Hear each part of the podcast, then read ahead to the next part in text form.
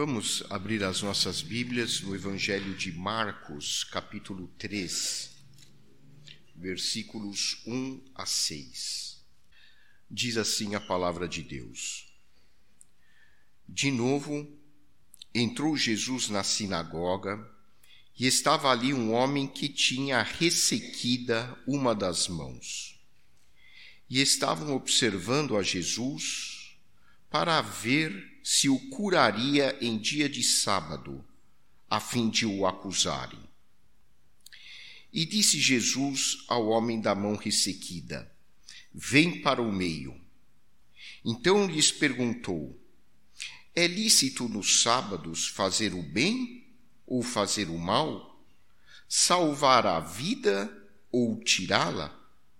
Mas eles ficaram em silêncio olhando-os ao redor, indignado e conduído com a dureza do seu coração, disse ao homem: Estende a mão. Estendeu-a e a mão lhe foi restaurada. Retirando-se os fariseus, conspiravam logo com os herodianos contra ele em como lhe tirariam a vida. Oremos. Santo Deus, nosso Pai, nós pedimos que o teu Santo Espírito esteja trabalhando em nossas mentes, em nossos corações, esclarecendo-nos o significado deste texto que nós acabamos de ler. Nós te pedimos também o perdão dos nossos pecados, em nome de Jesus. Amém. Muito se tem debatido a respeito da importância da religião. A religião sempre desempenhou um papel importante nas culturas dos povos antigos e continua, sem dúvida alguma, tendo um grande impacto na vida das pessoas hoje. Haja vista o uso tão frequente da religião às vésperas das eleições, porque muitos políticos sabem o quanto os eleitores são sensíveis a questões religiosas.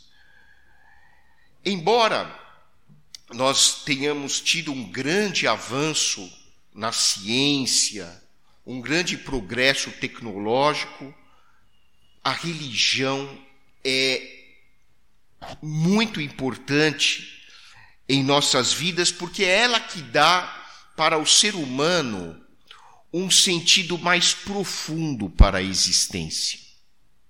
Eu me lembro há alguns anos, eu participei de uma aula e o professor que estava ministrando a aula era um físico renomado internacionalmente. E a palestra dele era sobre física quântica. Ele é um professor de física, era um professor de física numa universidade norte-americana. E ele falava sobre como a física impacta nas nossas vidas, como a física é importante, até mesmo na espiritualidade. E a sala estava repleta de pessoas assistindo, cheia de gente. E ele deu a oportunidade ao final da aula para responder a algumas perguntas. Ele só poderia responder duas ou três perguntas por causa do avançado do horário. E uma das perguntas que ele respondeu, uma das três perguntas, era uma pergunta que eu tinha feito por escrito, e eu fiquei feliz que a minha pergunta foi selecionada. E a pergunta que eu fiz era: na sua opinião, como cientista, existe algum espaço no futuro para as religiões? E eu fiquei muito impressionado com a resposta dele. Ele não é um físico cristão. Ele respondeu assim: sempre haverá um espaço para as religiões, porque só as religiões é que podem dar um significado ético para as nossas vidas. A ciência, por mais avançada que ela seja, ela nunca pode dar para o ser humano uma direção em termos de ética, em termos de sentido de vida. Só a religião pode fazer isso. De onde vem a palavra religião? O que significa religião? Tradicionalmente, tem se atribuído é, a palavra religião o sentido de religar, porque se considera que o termo religião vem de uma palavra latina antiga que significa religar. Então, neste sentido, a religião consistiria em religar o ser humano ao seu Criador. Nós, por natureza, vivendo principalmente numa sociedade competitiva, materialista, é frequente nós nos distanciarmos de Deus. É comum nós nos afastarmos da nossa própria essência espiritual.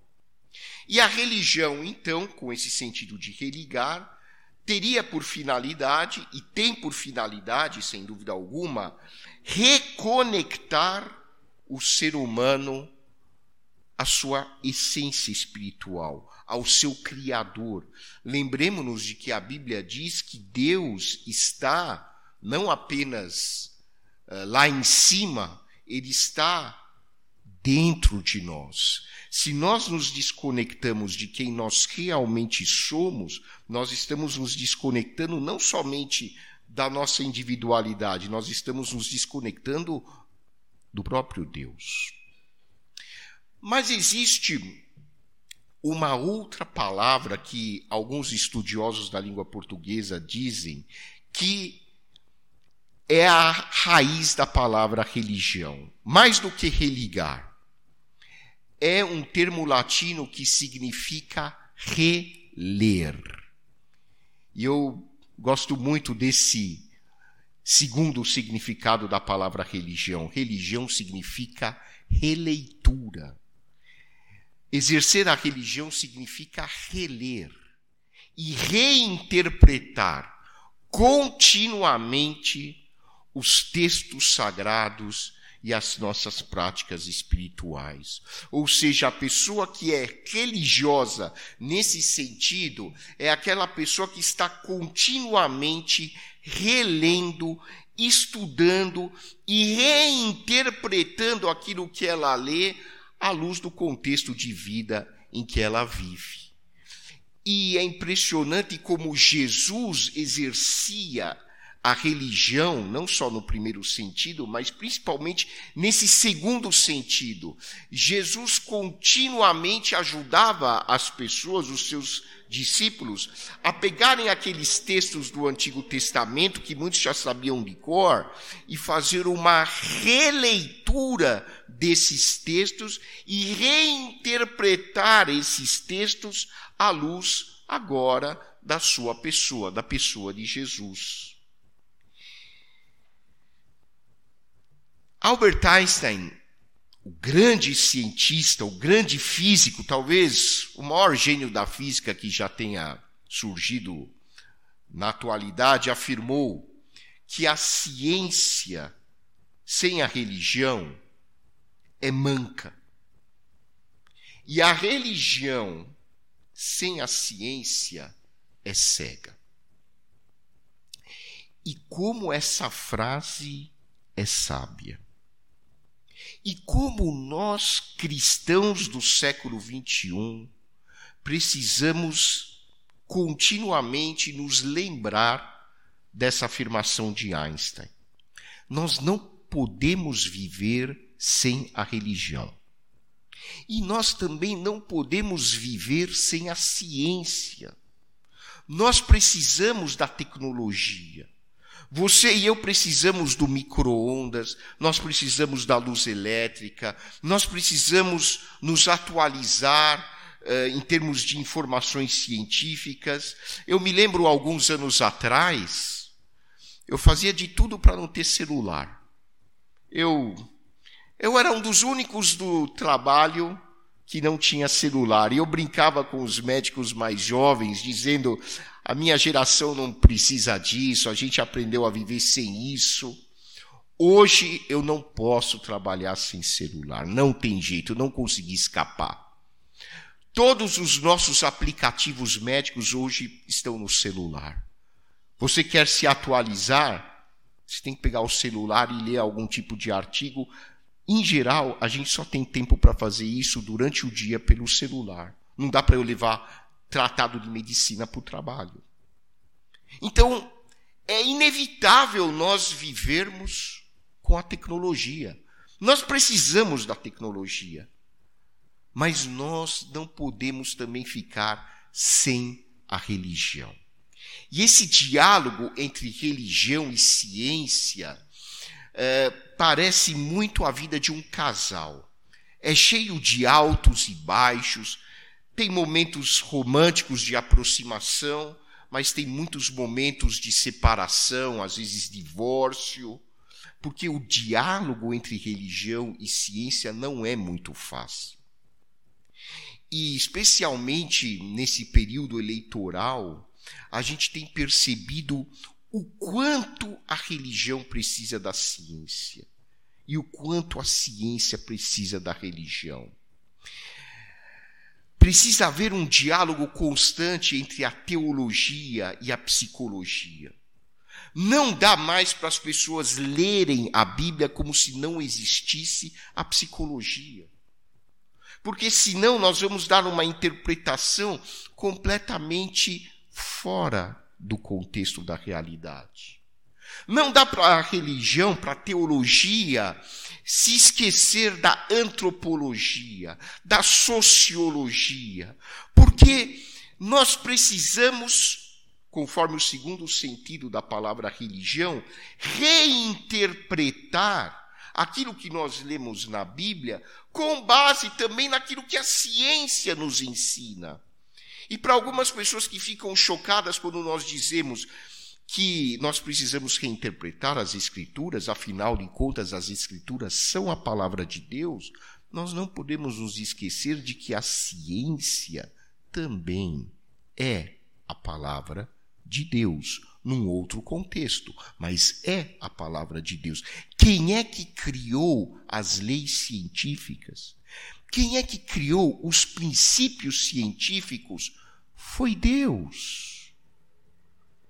Então nós não precisamos nos escandalizar com a ciência, porque o mesmo Deus que criou a Bíblia é o mesmo Deus que criou a física, que criou a química, que criou a psicologia, que criou a sociologia, que criou a antropologia, que criou a biologia, é o mesmo criador de tudo.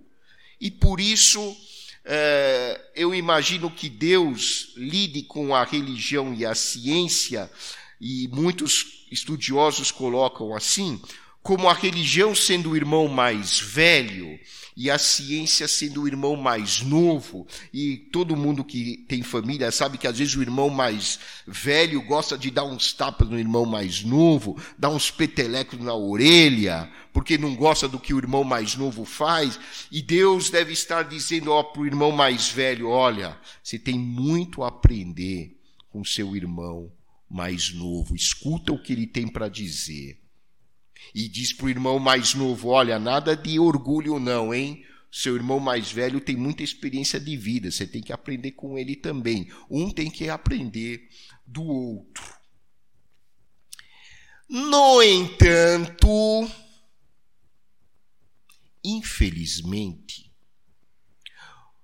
ao longo da história, nós temos tido muitos exemplos do uso indevido da religião.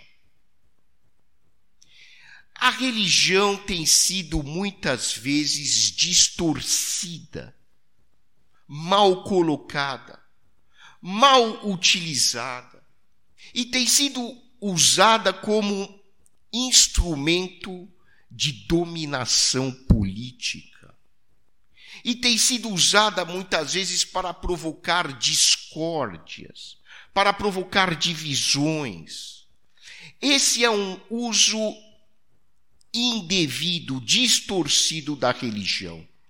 E Jesus chama a atenção dos seus discípulos e quer chamar a nossa atenção nos dias de hoje para não usarmos a religião fora de contexto, para não distorcermos o verdadeiro propósito da religião.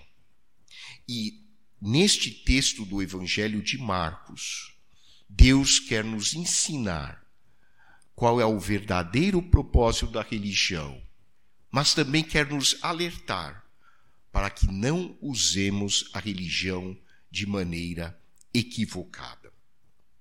Por meio desta história bíblica, nós aprendemos que o verdadeiro propósito da religião é tornar as pessoas melhores, é tornar as pessoas mais amorosas, é tornar as pessoas mais gentis, mais solidárias, mais compassivas com o seu semelhante.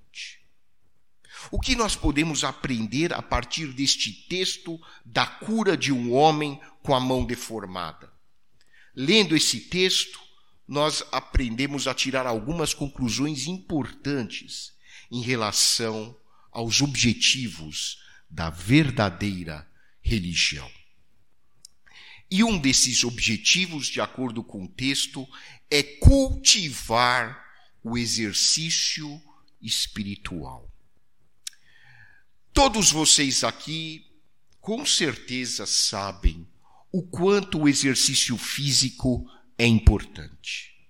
Muitos de vocês frequentam academias, estão lá depois do trabalho, duas, três, quatro vezes por semana, exercitando o bíceps, exercitando o abdômen para ficar com é, abdômen tanquinho, que nem o meu. Muitos de vocês é, gostam de mostrar os músculos. Ó, oh, meu, meu filho faz academia, às vezes ele fica medindo o tamanho do bíceps para saber se está fazendo efeito ou não os exercícios que ele está fazendo. Todos sabem o quanto a prática de esportes é importante para a saúde. Se nós lermos bons artigos médicos, livros de medicina, nós aprendemos que muitas doenças seriam evitadas através de uma boa dieta e através da prática de exercícios físicos. Muitas doenças têm na dieta e nos exercícios físicos o pilar do seu tratamento. Até para questões de saúde mental, hoje se sabe que muito mais importante do que os remédios é a mudança de estilo de vida. Então nós temos que nos exercitar fisicamente para termos uma boa saúde. Quando se trata de espiritualidade, vale o mesmo princípio. Assim como nós precisamos uh, praticar exercícios físicos com frequência, nós precisamos praticar exercícios espirituais com uma frequência até maior do que os exercícios físicos. Porque a espiritualidade é o centro das nossas vidas. A parte física é mais periférica, a parte espiritual é mais central, é mais nuclear. Então, a igreja, para usar a linguagem de hoje em dia, a igreja é a academia da vida espiritual. Assim como tem a academia lá nos shoppings, nas grandes avenidas, as academias para os exercícios físicos, a igreja é a academia da vida espiritual. E vejam que Jesus de novo, diz o texto, porque o capítulo 3 começa com a expressão de novo. De novo, porque Jesus tinha o hábito de frequentar a sinagoga. Frequentar a sinagoga, e hoje, vamos dizer, frequentar a igreja, tem que ser de novo. Tem que ser um hábito. Não é uma vez por ano não é quando dá na telha. Você, quando dá na telha, você vai para academia ou faz esporte. Não é assim. Aliás, é pior quando você faz exercício físico só de vez em quando, porque você pode infartar. O corpo não está acostumado. Sabe aquela pessoa que passa três, quatro meses só no escritório, aí ele é convidado para jogar bola no final de semana. Ele vai, joga a bola e infarta no meio do campo. Tem que ser constante.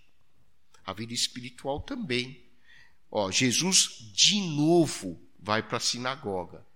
Porque é na sinagoga, é na igreja, é na igreja que nós louvamos a Deus juntos. É na igreja que nós meditamos juntos na palavra de Deus. É na igreja que nós nos confraternizamos e vivemos como uma família de irmãos. É na igreja que nós sabemos dos problemas uns dos outros e oramos. Né? O pastor acabou de orar por um irmão da nossa igreja que foi operado. Nós oramos também em favor de outro presbítero. Essa vida de é, relacionamento espiritual é muito importante para a nossa saúde espiritual. Sem isso, nós adoecemos. E é por esse motivo que nós estamos numa sociedade doente. Hoje eu estava lendo um artigo publicado numa um jornal de grande circulação dizendo que em São Paulo e no Rio de Janeiro o número de jovens sem religião já é maior do que o número de católicos e evangélicos juntos. E de acordo com o autor desse artigo, que é um é, especialista em questões religiosas, em algum tempo no Brasil, que era um país tradicionalmente católico, agora também tem muitos evangélicos, no Brasil, se o ritmo é, do, é, do que se observa continuar, se o ritmo do, do que se observa na área religiosa continuar, em breve no Brasil o número de pessoas, não jovens, em população geral, o número de pessoas sem religião vai ser maior do que o número de pessoas que declara pertencer a algum tipo de religião. Na Europa, faz tempo, faz tempo que o número de pessoas sem religião já é maior do que o número de pessoas que frequentam algum tipo de grupo religioso. Faz tempo. E nos Estados Unidos, que eram tradicionalmente um povo considerado protestante, cristão, essa estatística hoje já é bem diferente. Por isso que nós vivemos numa sociedade doente há alguns dias, vários grupos neonazistas têm publicado mensagens contra negros, contra nordestinos, contra pobres, contra um grupo de eleitores, contra a gente LGBTQIA. E mensagens de alto teor agressivo, publicado em geral por pessoas de bom nível socioeconômico. Gente, nós estamos vivendo em 2022 e a internet está cada vez mais repleta de mensagens de cunho homofóbico, de cunho é, preconceituoso, intolerante. Pessoas estão sendo assassinadas por grupos neonazistas. E um desses casos aconteceu no Rio Grande do Sul. E o Núcleo de Estudos Judaicos da Universidade Federal do Rio Grande do Sul publicou uma nota dizendo assim: precisamos de letramento social, racial e de classe, diante da complexidade do contexto bárbaro do Brasil. É, o Núcleo de Estudos Judaicos do Rio Grande do Sul publicou isso, porque um dos casos de, é, de grupos neonazistas foi dentro do próprio colégio israelita gaúcho, que é um dos melhores do país. É uma sociedade doente. Se nós não estudarmos história, se nós não nos atentarmos para o que está acontecendo, nós vamos repetir a história. Nós somos descendentes dos armênios. E é bom lembrar que um milhão e meio de armênios foram mortos no Império Otomano. Seis milhões de judeus foram mortos pelos nazistas porque a sociedade está doente. Doente por falta da religião sadia. E é sobre essa religião sadia que Jesus quer nos ensinar. Vejam que quando Jesus entra na sinagoga, olhem, olhem que coisa triste. Havia várias pessoas no culto, junto com Jesus. E essas pessoas estavam no culto da sinagoga não para louvarem a Deus. Elas estavam lá, diz o versículo 2, para ver se Jesus curaria em dia de sábado, a fim de o acusarem. Muitas pessoas vão para os cultos, não é para louvar a Deus, não é para aprender da palavra, não é para ter uma comunhão mais íntima com seu Criador, mas é para poder fazer o mal. Isso é o uso distorcido da religião. Eram pessoas religiosas que estavam lá. Mas essas pessoas religiosas estavam usando a religião para poder condenar Jesus. Olha que coisa contraditória. E Jesus naturalmente sabia que essas pessoas estavam lá usando a religião de uma maneira completamente maligna, distorcida. Então Jesus toma uma atitude. Jesus chama o homem da mão deformada e diz: Vem para o meio. E aqui nós aprendemos um segundo sentido da religião, um segundo objetivo da religião, que é ajudar as pessoas a lidar com o seu sofrimento, é ajudar as pessoas a enfrentar as suas limitações. Esse texto mostra tanto o uso correto da religião como o uso maligno da religião. Paralelamente. Como se sente uma pessoa com uma mão deformada? Ele se sente, em geral, inferiorizado. Ainda mais nessa época de Jesus, essas pessoas costumavam ser miseráveis. Era uma pessoa pobre, doente, provavelmente com a sua mão é, sem poder fazer praticamente nada, com sua autoestima baixa e Jesus então usa a religião de uma forma como Deus planejou. Ele diz para o homem: olha, o seu lugar não é ficar isolado, não. Vem aqui no centro, porque você está no centro da atenção de Deus. Deus olha para você, Deus te aceita, Deus te acolhe, Deus quer que você agora seja o centro da atenção nesse culto. O homem provavelmente sempre viveu isolado, talvez nem os seus familiares o visitassem. Mas Deus, na pessoa de Jesus, diz: Você não é um, um Zé Ninguém, você é um ser humano. Você é importante, muito importante para Deus. Vem aqui para o meio. E aí Jesus vai mais além. Jesus olha para as pessoas, e esse é o ponto alto do texto. Jesus olha especialmente para os líderes religiosos que estavam lá e pergunta assim: é correto fazer o bem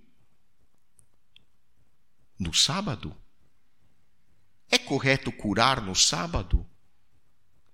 E eles ficaram mudos.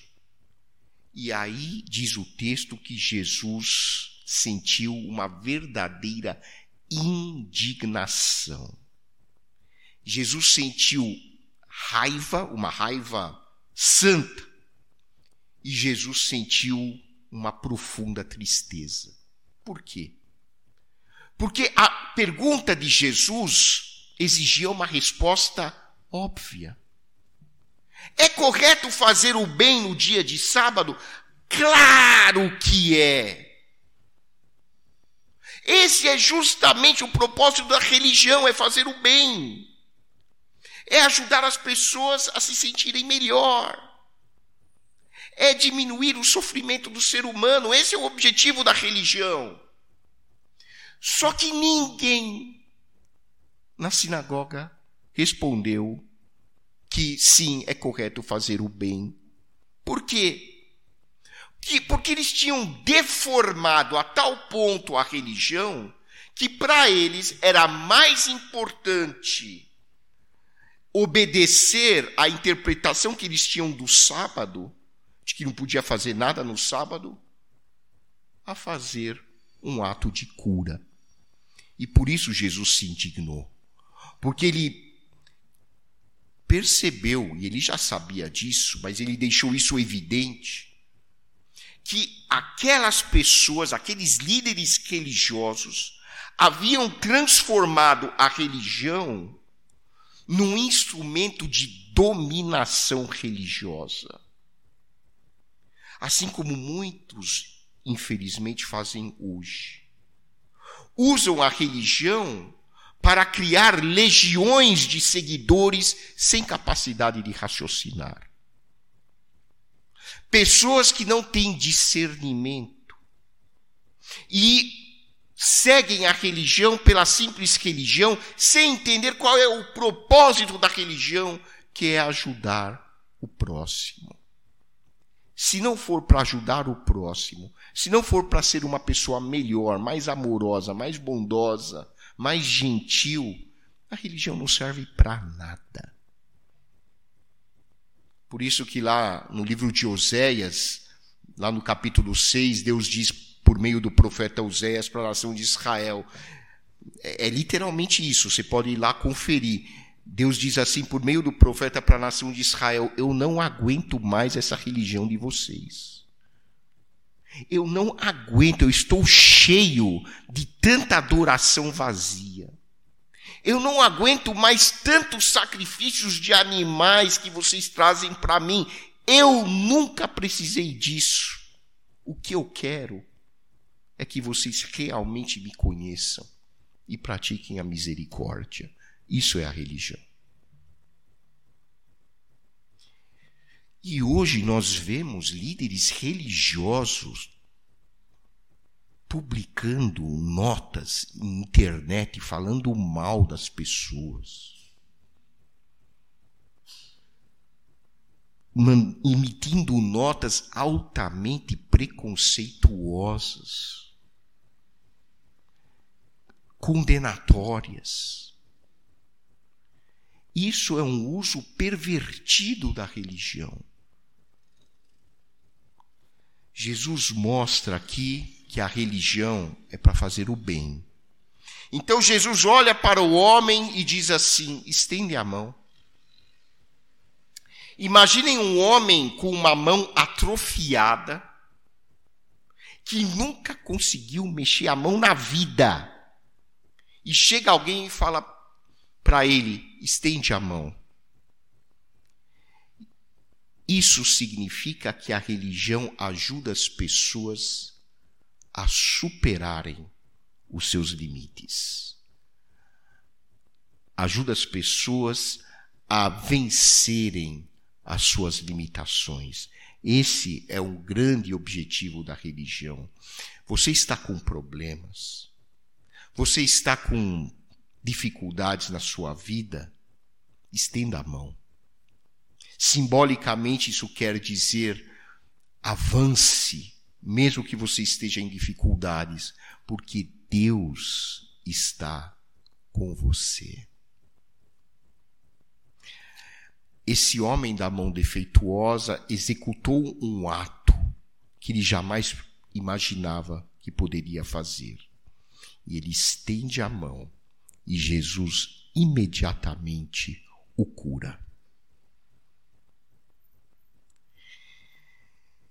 Agora, olha o que acontece no versículo 6.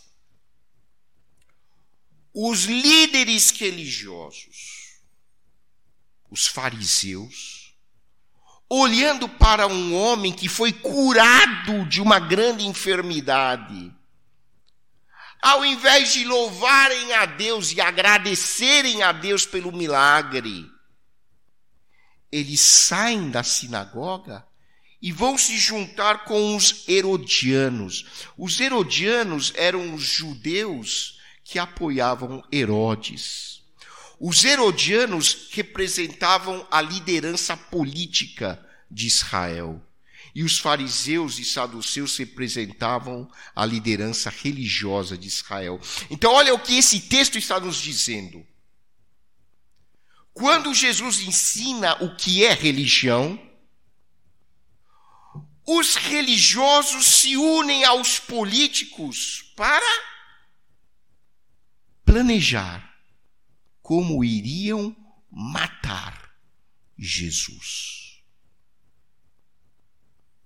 Vejam que a religião, quando é realmente fundamentada em Cristo, ela promove o bem, o amor. Mas quando a religião é usada para outras finalidades, ela é usada para a morte. A religião pode fazer a pessoa viver e pode fazer a pessoa morrer. Depende de como ela usa e encara a religião. E a nossa sociedade precisa urgentemente praticar a religião conforme Jesus ensinou.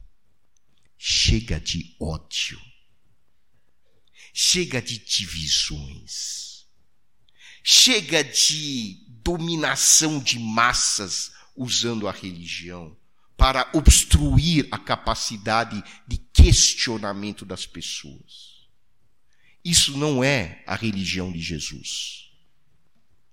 A religião de Jesus é fazer com que o ser humano viva de uma maneira mais digna. A religião de Jesus é ajudar as pessoas a agirem de uma maneira mais correta, mais ética, mais amorosa, mais gentil, mais bondosa. A religião de Jesus, o verdadeiro cristianismo, não é um conjunto de dogmas sem sentido, mas é um meio pelo qual Deus ajuda a criar uma sociedade mais fraterna, mais justa, mais tolerante e mais solidária. Essa é a religião que Jesus nos ensinou. Que Deus seja louvado.